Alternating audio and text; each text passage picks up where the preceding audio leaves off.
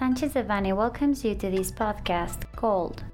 Tax Incentives Granted by the Mexican Government to Encourage Investment in the Isthmus of Tehuantepec. We remind you that this material is only informative and cannot be considered legal advice. For more information, please contact our lawyers directly.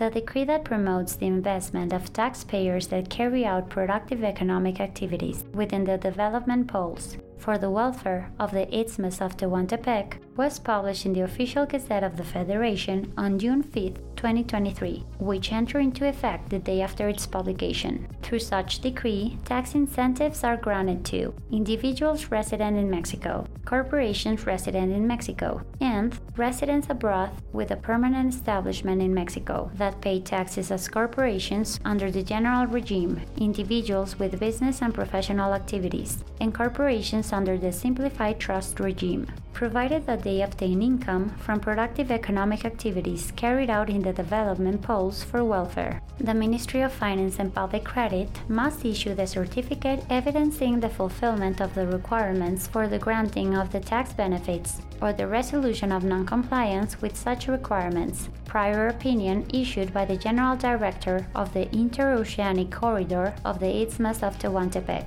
It is important to note that so far only Coatzacoalcos 1, Coatzacoalcos 2, Salina Cruz, San Blas Atempa, San Juan Evangelista, and Texistepec have been identified as development poles in the Isthmus of Tehuantepec. Productive activities within the development poles include the following electrical and electronics, semiconductors, automotive, auto parts and transportation equipment, medical devices, pharmaceuticals, agribusiness, electric power generation and distribution equipments, machinery and equipment, information and communication technologies, metals and petrochemicals, and any other not included above, as determined by the governing board of the Interoceanic Corridor of the Isthmus of Tehuantepec. The tax incentives granted consist of a tax credit equivalent to 100% of the income tax incurred during the first three fiscal years, a tax credit equivalent to 50% of the amount of the income tax incurred, or up to the equivalent of 90% when the minimum employment levels are exceeded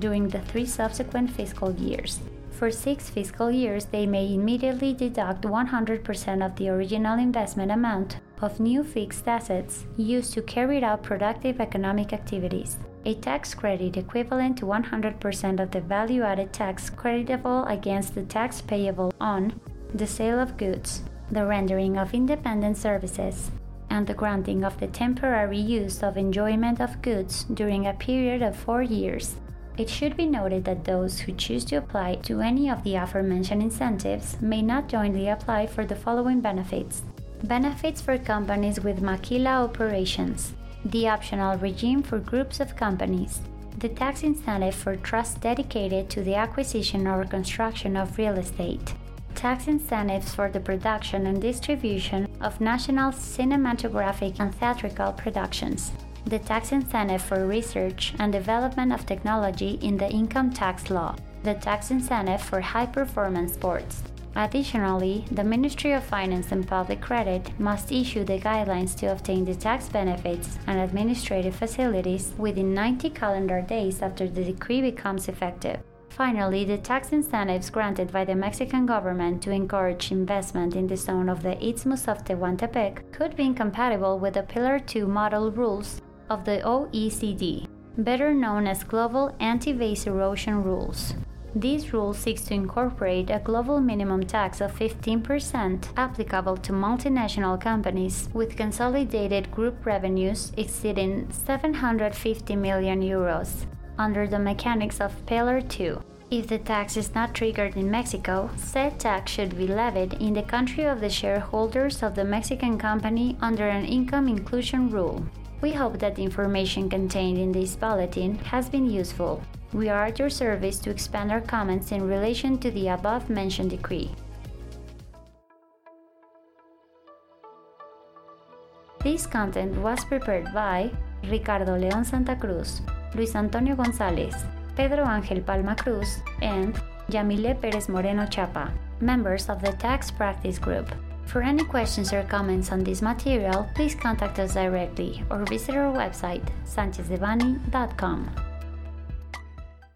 Unless otherwise specified, users of this podcast may save and use the information contained here only for educational, personal, and non commercial purposes. Therefore, its reproduction for any other medium is prohibited, including but not limited to copying, retransmitting, or editing without prior permission of Sanchez Eseverri,